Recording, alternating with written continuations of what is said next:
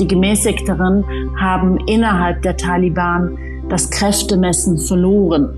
Insofern setzen sich jetzt die Hardliner durch und die Hardliner möchten einfach die Frauen nicht sehen. Es ist wirklich so, ich habe das selber erfahren, dass ich in Kabul, je enger ich zu den Taliban kam, je äh, missachtender wurde ich angesehen und auch behandelt, als wäre ich Ungeziefer. So.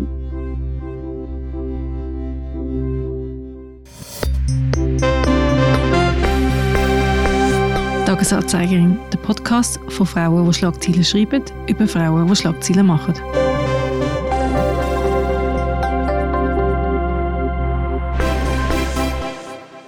Hallo Priska.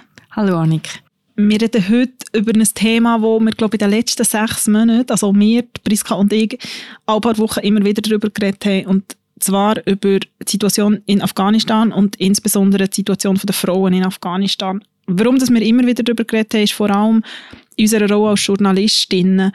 Wir haben letzten Sommer sehr viel darüber geschrieben, wir meine Medienschaffenden, wir haben sehr viel darüber gelesen, wir haben sehr viel darüber berichtet und irgendwann ist das wie so in den Hintergrund gerückt. Und trotzdem ist die Situation überhaupt nicht besser, im Gegenteil. Und wir werden heute uns mit einer Journalistin unterhalten, die viel über den Nahen Osten geschrieben hat, die auch selber in Afghanistan war, mit Nathalie Amiri. Vorher wenn wir aber nochmal ein bisschen zurückschauen und nochmal so ein bisschen Roundup machen, was ist eigentlich passiert in den letzten paar Monaten, aber auch in den letzten paar Jahren, weil das Afghanistan in dieser Situation ist, wo das Land jetzt ist, hat eine lange Geschichte und sehr viele Gründe. Die Bilder vom Flughafen in Kabul es sind Bilder, die von einer enormen Verzweiflung zeugen in der Bevölkerung Afghanistans. Tausende versuchen, das Land zu verlassen. Denn die militant-islamistischen Taliban, sie haben ihren Eroberungsfeldzug mit rasendem Tempo vorangetrieben und nun abgeschlossen. Wie konnte es so weit kommen? Seit dem 15. August äh, 2021 ist Taliban wieder an der Macht in Afghanistan. Wir haben dort, wie du gesagt hast, wahnsinnig viel. Jeden Tag hat das die Schlagzeilen dominiert. Auch was das für Auswirkungen hat auf die Frauen und Mädchen in Afghanistan oder könnte haben. Die Taliban hat äh, damals bei der Machtergreifung gesagt, es wird sich nicht verschlechtern, die Situation der Frauen und Mädchen.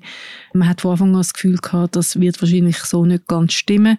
Wir sind sehr beschäftigt mit dieser Thematik. Und schon während das passiert ist, haben wir immer wieder gesagt, es nimmt uns ja Wunder, wie lange das es geht, bis die Aufmerksamkeit sich von Afghanistan und von dieser Problematik wegverlagert auf ein anderes Thema. Es ist natürlich auch so gewesen, nach wenigen Wochen sind Berichte weniger geworden. Corona hat wieder stärker die Medienberichterstattung dominiert. Und seit ein paar Monaten haben wir ein anderes Kriegsthema, die Ukraine, wo der Fokus auch noch verstärkt von Afghanistan weggelenkt hat.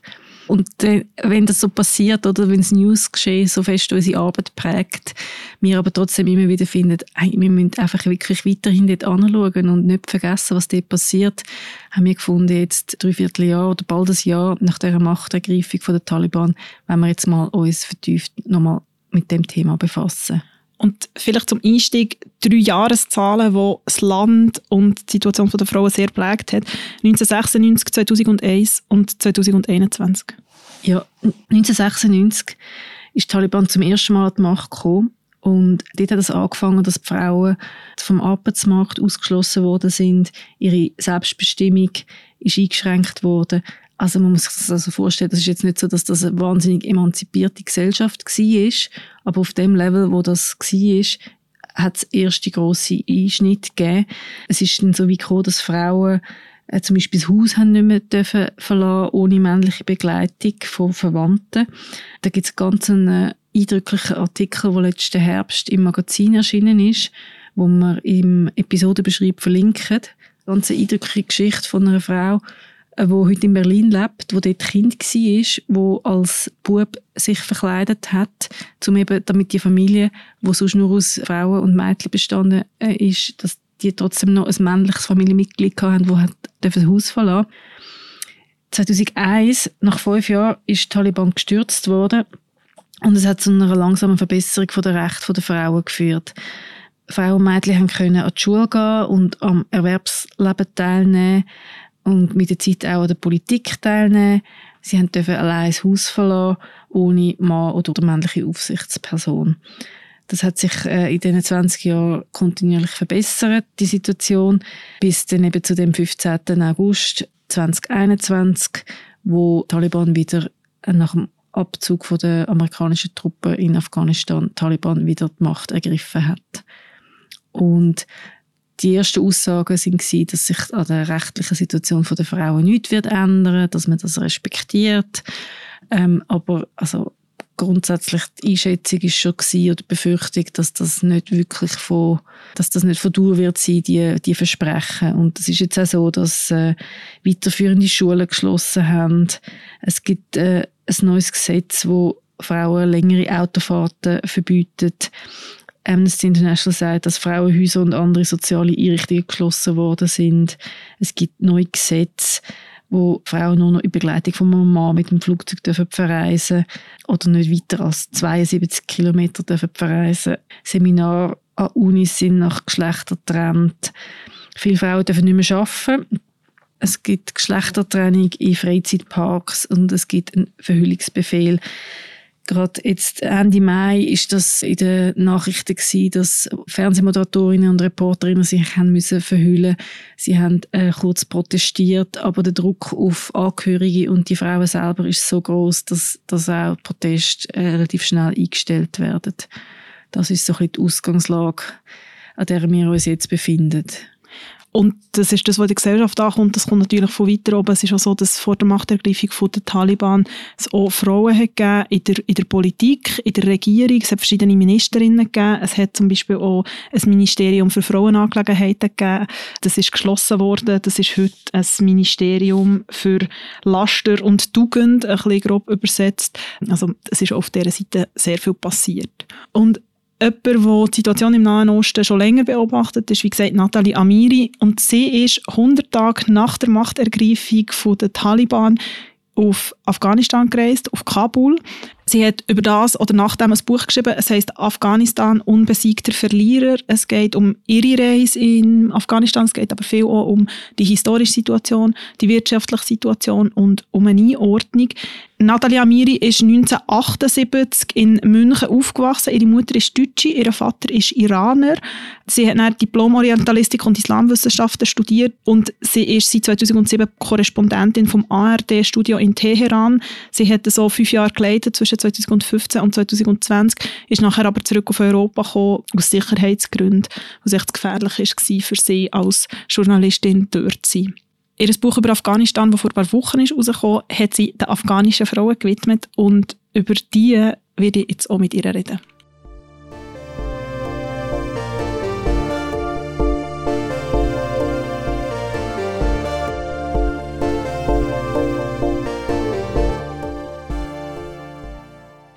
Nathalie Amiri, Sie sind 100 Tage nach der Machtergreifung der Taliban nach Afghanistan gereist. Sie haben für Ihr Buch und auch schon zuvor mit sehr vielen Frauen gesprochen.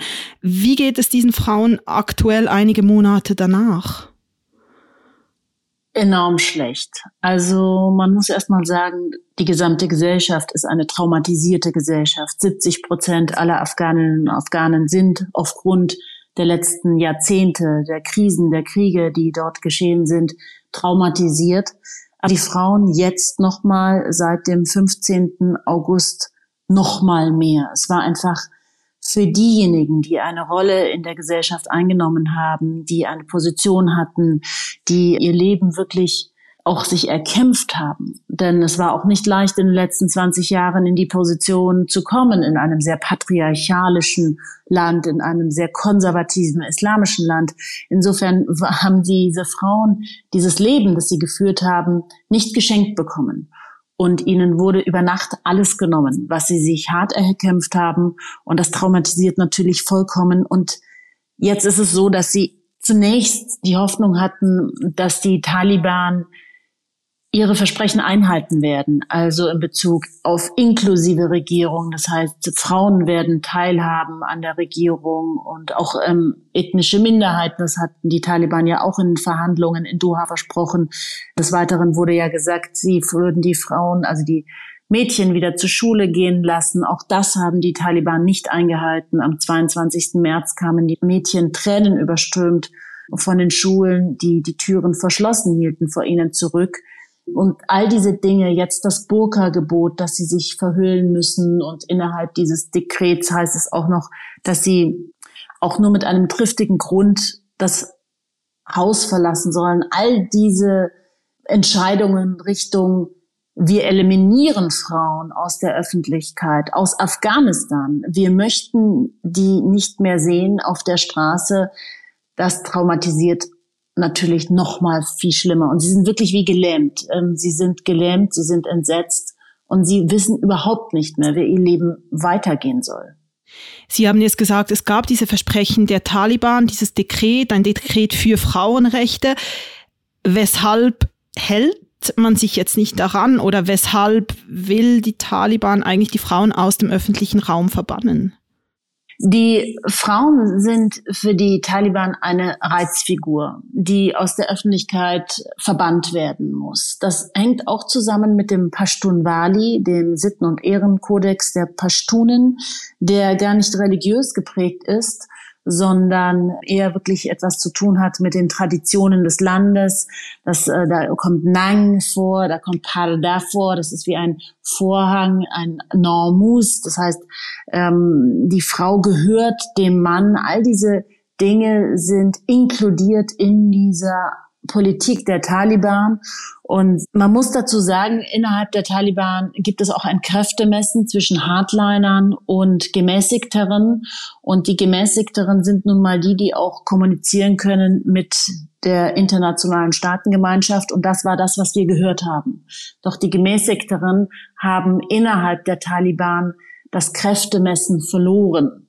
Insofern setzen sich jetzt die Hardliner durch und die Hardliner möchten einfach die Frauen nicht sehen. Es ist wirklich so, ich habe das selber erfahren, dass ich in Kabul, je enger der Zirkel wurde, also je enger ich zu den Taliban kam, in denen wirklich die Hardliner sitzen, je missachtender wurde ich angesehen und auch behandelt, als wäre ich Ungeziefer. So, man wollte mich so weghaben, wegwischen. Man sah mir auch nicht in die Augen. Man hatte auch auf der anderen Seite aber auch Angst vor mir. Eine Frauenrechtlerin sagte mir mal, sag mal, äh, Natalie, hör dir mal die Reden von den Taliban an. Immer kommen Frauen vor. Die Taliban sind total sexualisiert. Denn dadurch, dass sie Frauen verbieten, denken sie den ganzen Tag über Frauen nach. Also ihre ganze Politik dreht sich letzten Endes um Frauen und es gibt keine Rede, in der nicht Frauen vorkommen. Aber dadurch, dass sie das eingebläut bekommen haben, die Frau ist eine Reizfigur, sie gehört dem Mann, sie darf keine Rechte haben, sie stört in der Öffentlichkeit. Dadurch sind sie auch so aggressiv. Das ist ja psychologisch zu erklären. Ja? Das, was ich nicht haben darf, verachte ich auf der einen Seite, begehre ich aber auf der anderen Seite. Und das erleben gerade diese Frauen und so behandeln sie auch die Taliban. Wenn ich, als ich in Kandahar war, äh, gab es überhaupt keine Frauen mehr und es war vor dem Burka-Dekret ähm, auf der Straße, die nicht Burka getragen haben und ich trug eben nur ein Kopftuch und wurde da wirklich sehr, sehr angefeindet. Und dann bin ich ja von Kandahar quer durch die Provinzen, durch fünf Provinzen zurückgefahren mit dem Auto nach Kabul und dort habe ich in den Provinzen wie in Vardak oder Ghazni gar keine Frauen mehr im Straßenbild gesehen. Also man muss auch dazu sagen, es ist ein enorm traditionelles Land, enorm patriarchalisch, islamisch und das, was wir gesehen haben auch und als Errungenschaften gefeiert haben, hat sich auch nur in den großen Städten abgespielt. Auf dem Land, die Landbevölkerung war hat sich nicht sehr viel bewegt hin in Richtung Reformen oder eine Liberalisierung für die Frauen. Die hatten dort immer noch viele, viele Frauen, wirklich, und die Mehrheit würde ich fast sagen, keine Ahnung, welche Rechte sie eigentlich haben. Dafür haben zwar viele afghanische Frauen gesorgt, indem sie NGOs aufbauten, indem sie die Frauen darüber informierten, welche Rechte sie haben, aber diese NGOs wurden alle geschlossen und die Frauen, die das getan haben, die Frauen, die im Frauenministerium gearbeitet haben, das ja auch geschlossen wurde, die Frauen, die für Schutzräume gesorgt haben, Frauen, denen Gewalt angetan wurde innerhalb der Familie und diese Frauen rausgeholt haben. Jetzt werden die Frauen, die ihnen geholfen haben, von den Familienangehörigen, von den Taliban auch verfolgt, weil ihre Namen stehen auf Dokumenten, die natürlich registriert worden sind. Und na, dadurch, dass jetzt alle Taliban die Ministerien besetzen, wird jetzt Jagd auf diese Frauen gemacht, was natürlich verheerend ist, weil sie sich jeden Tag woanders verstecken und keine Schutzunterkunft mehr haben. Sie haben das jetzt gerade gesagt, eben auch dieses Ministerium für Frauenangelegenheiten wurde geschlossen, diese NGOs wurden geschlossen. Gibt es überhaupt noch Organisationen oder Frauen, die sich wehren oder irgendwie versuchen zu wehren oder ist es einfach schlicht so gefährlich? Es gab ja vor kurzem auch dieses Beispiel, dass sich jetzt Frauen am öffentlichen Fernsehen, also Moderatorinnen, verhüllen mussten. Es gab einige, die, die am Anfang sich versucht haben zu wehren, sich gewehrt haben und dann einfach, weil es zu gefährlich war, nachgegeben haben. Es gibt immer wieder Proteste, gerade äh, auch organisiert von Frauenrechtlerinnen, die unglaublichen Mut beweisen. Denn in so einer Situation noch auf die Straße zu gehen, wo man davon ausgehen kann, dass man verhaftet wird, braucht wirklich viel Mut. Und gerade wenn niemand mehr da ist, keine Verfassung mehr, kein Gesetz mehr, das einen schützt, keiner, der ihnen wohlgesonnen ist. Ja, also ich muss dazu auch sagen, die Proteste, die wir in den letzten Monaten seit der Machtübernahme der Taliban beobachtet haben, waren ausgeführt von Frauen. Ich habe selten Männer gesehen, die ihre Frauen unterstützt haben. Und das ist ein großes Problem in Afghanistan. Denn wenn man davon ausgeht, dass die Taliban eine Gruppe sind von 50 bis 60.000 hm, Kämpfern und die jetzt das Sagen haben in einem Land mit 38 Millionen Einwohnern, habe ich mich als Frau, als Journalistin immer wieder in Afghanistan gefragt, ja, wo seid ihr denn, ihr Männer? Wieso schützt ihr eure Frauen nicht? Wieso kämpft ihr nicht für die Rechte eurer Frauen? Insofern muss man sich das auch im gesamtgesellschaftlichen Kontext ansehen, wie jetzt Frauen auch ausgeliefert sind. Ne? Und ich meine, das Frauenministerium wurde jetzt ersetzt durch das Ministerium für Tugend und zur Verhinderung für Laster. Da liegt ja schon im, im, im Namen des Ministeriums wirklich ganz viel Ungutes drin. Und da gibt's jetzt Inspektionen und die Taliban laufen zum Beispiel durch Einkaufspassagen und kontrollieren jetzt auch den Hijab, also die Verhüllung der Frauen. Frauen werden daran gehindert, in Parkanlagen gemischt mit Männern dort sich zu bewegen. Das heißt, es wurden jetzt Frauentage eingeführt, in denen nur noch Frauen in den Parkanlagen laufen dürfen. Vier Tage in der Woche dürfen nur noch Männer rein. Die Universitäten wurden streng nach Geschlechtern getrennt. Das heißt, Morgens gehen die Männer von acht bis zwölf in die Universität, dann muss der gesamte Campus gelehrt werden und dann dürfen die Frauen drauf. Ähm, die dürfen aber auch wieder nur von weiblichen Dozentinnen und Professorinnen unterrichtet werden. Viele dieser ähm, Lehrkräfte haben aber das Land verlassen. Insofern gibt es einfach auch zu wenig Lehrkräfte, zu wenig Lehrerinnen.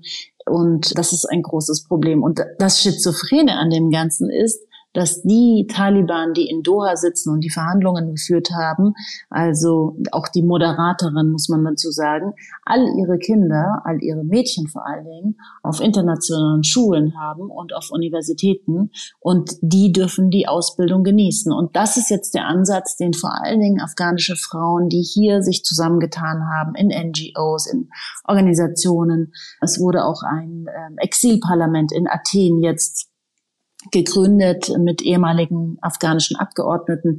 Die machen jetzt darauf aufmerksam und, und, und holen sich die Unterstützung von Islamgelehrten weltweit, dass das, was die Taliban machen, nicht islamisch ist. Denn im Islam wird Bildung nicht verboten. Und es wird nicht nur Bildung gewährt für Männer, sondern in jedem islamischen Staat dürfen Frauen dürfen Mädchen auch Bildung genießen. Und selbst in der Islamischen Republik Iran, der ich ja lange gearbeitet habe, und ich hätte nie gedacht, dass es noch mal schlimmer wird in einem Land für Frauen in Bezug auf die Einschränkung ihrer Rechte. Aber in Afghanistan ist das nochmal wirklich die Hölle im Vergleich zu Iran. Also, dass es so weit kommt im 21. Jahrhundert in einem Land, in dem wir, der Westen, 20 Jahre lang waren, ist schon finde ich, sollte schon einen enorm großen Denkanstoß geben, was wir auch falsch gemacht haben. Wie schwierig ist es denn heute oder, oder wie war es in den letzten Monaten auch aus oder über Afghanistan, Sie sind ja im Moment nicht da, zu berichten? Also sprechen die Leute mit einem oder kassiert die Angst auch vor den Konsequenzen, weil die Leute mittlerweile gesehen haben, auch was passieren kann und welche, wie Sie es gesagt haben vorhin, Jagd auf die Taliban auch machen, auf gewisse Personen?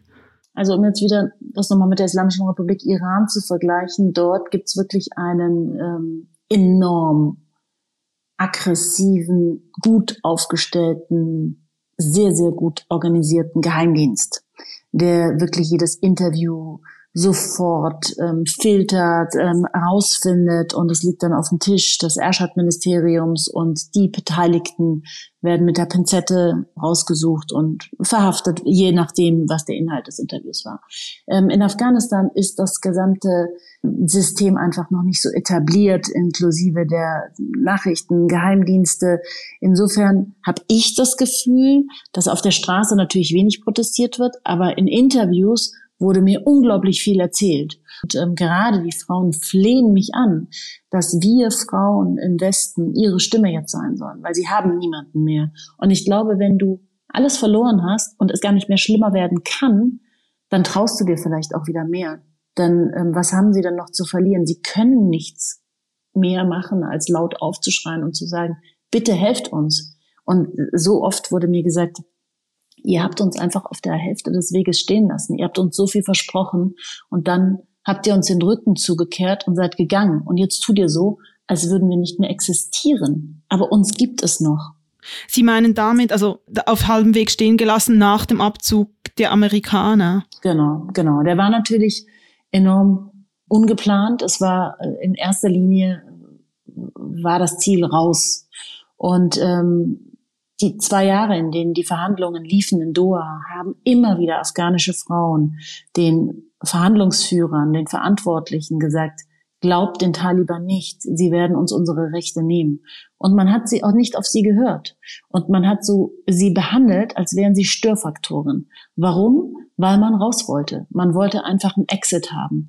Zu jedem Preis. Und den Preis, den zahlen jetzt eben die Afghaninnen und Afghanen. Denn man hat den Taliban das Land überlassen, ohne ihnen große Auflagen zu geben. Und man sieht ja, selbst die Versprechen, die sie gegeben haben, also die Taliban, wie inklusive Regierung und ähm, die Beibehaltung der Rechte, all das ist nicht eingetreten. Und die Taliban spüren aber keine Konsequenzen. Es fließen weiterhin Hilfsgelder nach Afghanistan, und zwar eine Summe von ungefähr 32 Millionen Dollar pro Woche. Und die machen jetzt auch die Taliban wieder reich. Insofern wird erneut gedacht, dass man mit Geld irgendetwas lindern kann und man verschlimmert es nur. Sie haben kürzlich in einem Interview gesagt, dass etwas anders den Taliban noch hilft, und zwar der Ukraine-Krieg, beziehungsweise dass eigentlich die globale Aufmerksamkeit, die Medienaufmerksamkeit auch, muss man sagen, im Moment auf der Ukraine äh, liegt, dem Krieg dort, mhm. und nicht mehr auf Afghanistan. Können ja. Sie das erklären, inwiefern das, das den Taliban hilft? Ja, deswegen rede ich mir ja den Mund fusselig, weil ich ähm, das auch wirklich auch von uns Medienvertretern als fast verantwortungslos bezeichnen würde, dass wir uns immer nur fokussieren auf ein Thema, dass die Aufnahmekapazität äh, auch wirklich so gering geworden ist, dass man äh, die Welt außer Acht läuft, lässt und die Welt dreht sich nun mal weiter. Und all die Machthaber, die ähm, Regime, die ähm, gegen Menschenrechte vorgehen, gegen die Zivilbevölkerung vorgehen, die freuen sich jetzt enorm, denn wir sehen nicht hin, es gibt keine Konsequenzen. Im Iran sind die Menschen gerade wochenlang auf die Straße gegangen, gegen Erhöhung der Preise, gegen Korruption, gegen das Regime. Sie haben aufgefordert, dass der Revolutionsführer gestürzt wird. Aber all das wird in den Medien überhaupt nicht wiedergespiegelt. Und es ist natürlich verheerend für diese Bevölkerung dort, wenn sie merken, sie sind überhaupt kein Thema, weil das stützt natürlich und ja und supportet einfach die Zivilbevölkerung, wenn wir darüber sprechen, wenn die Politik laut wird, wenn wir wirklich vehement sagen, so nicht, mit Konsequenzen. Aber das passiert ja nicht. Also deswegen habe ich auch immer Conditional Help gefordert. Das heißt, nur Hilfe zu schicken, wenn wir Bedingungen, die wir stellen, auch erfüllt bekommen von den Taliban. Aber die Taliban merken ja, sie brauchen die Schulen nicht zu eröffnen. Sie geben den Frauen sukzessive überhaupt keine Rechte mehr und wir schicken trotzdem noch Hilfsgelder weiter nach Afghanistan. Insofern, und es interessiert auch niemanden mehr. Es war im Grunde genommen vor eineinhalb Jahren schon, habe ich die Münchner Sicherheitskonferenz mit Wolfgang Ischinger zusammen moderiert und da war schon klar, dass da gab es Bidens erste Ansprache Richtung Europa und es war klar, raus aus dieser Region, da haben wir keine Zeit mehr dafür, da haben wir kein Geld mehr dafür. Wir fokussieren uns jetzt auf Russland und China und der Rest interessiert uns nicht. Und das merken natürlich die Machthaber in dieser Region. In Ihrem Buch haben Sie mit einer Frau auch gesprochen, die gesagt hat, es braucht eine Revolution der Frauen, damit sich in Afghanistan natürlich die Situation der Frauen, aber die Situation für das ganze Land, Sie haben das auch angesprochen, verbessern wird.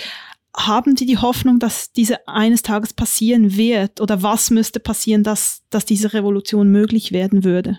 Also diese Revolution sehe ich in sehr weiter Ferne, denn sie werden keine Unterstützung jetzt erstmal vom Westen bekommen, weil der Westen kein Interesse mehr an Afghanistan hat. Und um das Land in einen Zustand zu bringen, gesellschaftspolitisch, dass die Frauen wirklich gewinnen werden, ist es noch ein sehr, sehr langer, steiniger Weg. Aber dennoch glaube ich, dass wenn sich was verändert in Afghanistan, dann durch die Frauen, weil ich habe sie als die mutigeren und als die stärkeren wahrgenommen. Das heißt, es bräuchte die Hilfe des Westens, um die afghanischen Frauen und irgendwie die Gesellschaft auch zu retten, um dieses Wort zu brauchen. Auf jeden Fall, um ihnen Unterstützung zu, zu geben, um sie eben nicht im Stich zu lassen, um ihnen das Gefühl zu geben, wir sind da. Ich sprach mit einer 17-jährigen Afghanin, die mit ihrer Schwester, die eine sehr, sehr bekannte Moderatorin ist, die wirklich von den Taliban gejagt wird. Und sie sagte mir, schau Nathalie, wir haben uns so viel aufgebaut mit unserer eigenen Kraft und unseren eigenen Ideen. Und wir sind stark genug, es nochmal zu tun. Aber wir brauchen einen sicheren Raum, damit unsere Flügel sich wieder erheben können und wir wieder fliegen können. Aber diesen sicheren Raum brauchen wir vom Westen. Vielen, vielen Dank, Nathalie Amiri, für dieses Gespräch und für diese Einsichten und Erklärungen auch. Sehr gerne.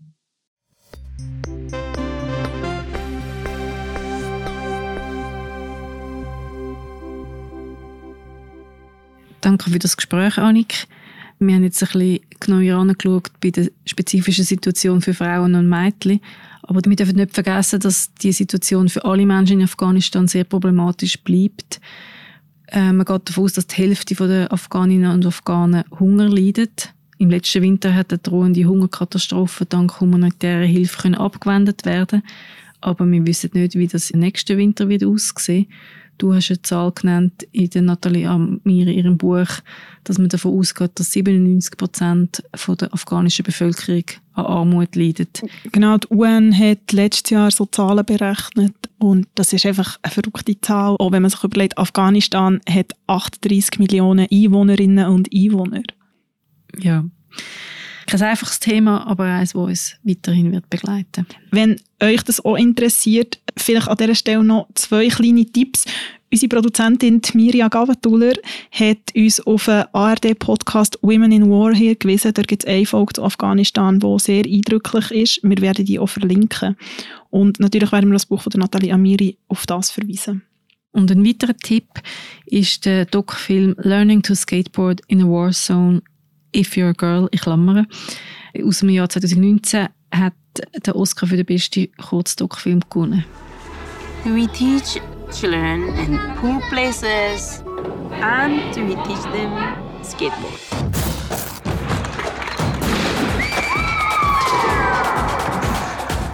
It's safe here for girls to learn.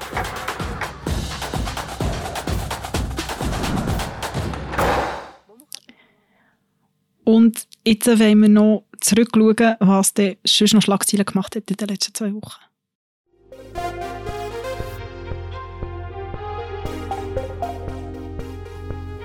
Nein heißt Nein. Das bedeutet der Entscheid des Ständerats.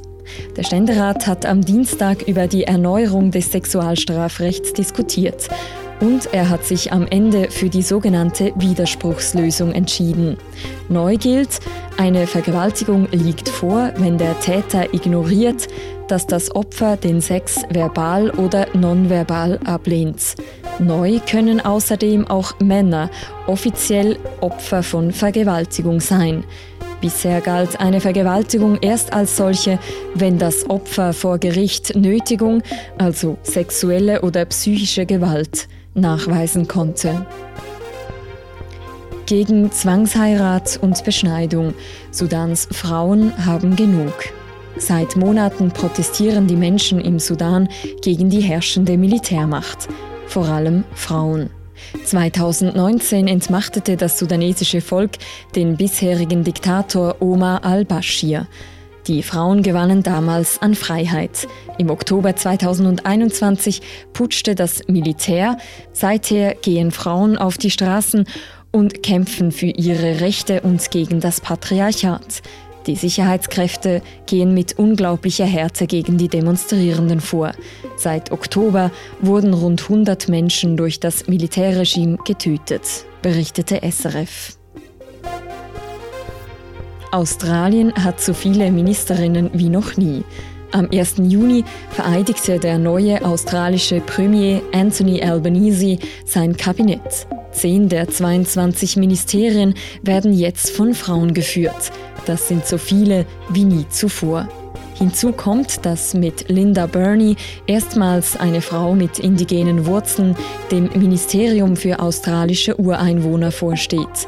Auch das Außen- und Innenministerium werden neu von Frauen geleitet.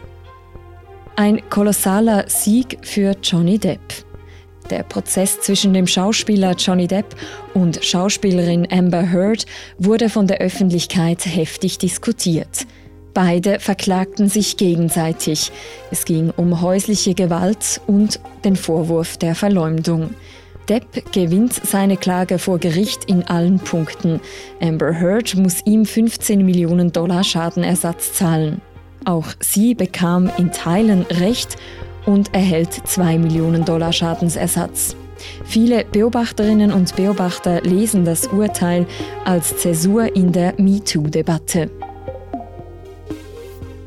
Seid lieb zueinander. Ellen DeGeneres sagt Goodbye. Ende Mai erschien nach 19 Jahren die letzte Folge der erfolgreichen Ellen DeGeneres Show. Zum letzten Mal lud die heute 64-jährige verschiedene Gäste zu sich ins Studio. Mit dabei war die Schauspielerin Jennifer Aniston, die schon bei der Erstausstrahlung mit dabei war und danach 20 Mal die Show besuchte. In den letzten drei Minuten richtete DeGeneres noch einmal das Wort an ihre Wegbegleiterinnen und Zuschauer. Sie hoffe, sie habe die Leute mit ihrer Sendung dazu motiviert, andere Menschen glücklich zu machen und Gutes zu schaffen auf der Welt. Thank you so much for being on this journey with me. I feel the love and I send it back to you. Bye.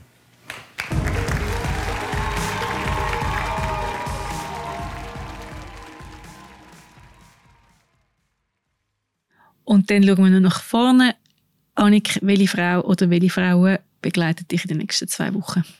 Wir werden mehrere Frauen begleiten. Ich denke sehr viel. Am 14. Juni ist nämlich der Frauenstreik, der feministische Streiktag. Es gibt da verschiedene Begriffe mittlerweile.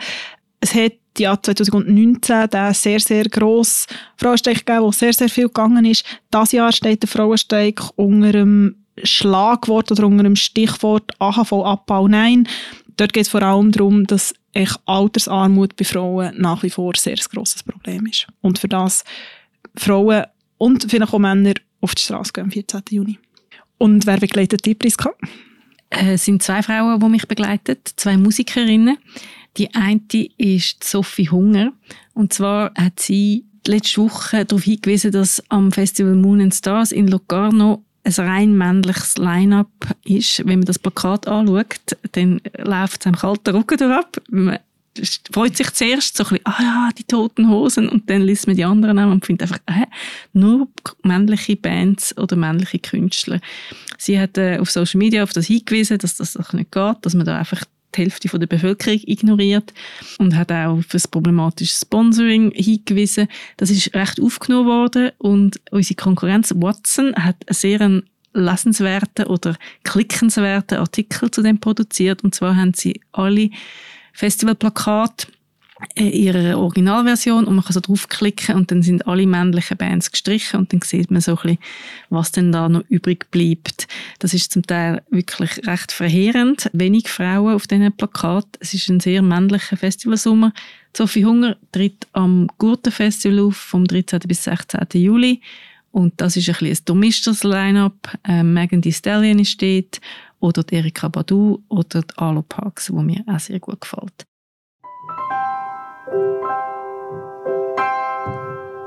Und die zweite äh, Musikerin ist Cat Power. Not really sure how to feel about it. in the way you move. Sie ist ein persönlicher Geheimtipp von mir, oder nicht so geheim, aber sie ist eine, eine Favoritin von mir. Sie tritt am 22. Juni im Kaufleuten auf. Ich kann leider nicht dort sein, aber hören mir dafür ihre Alben an.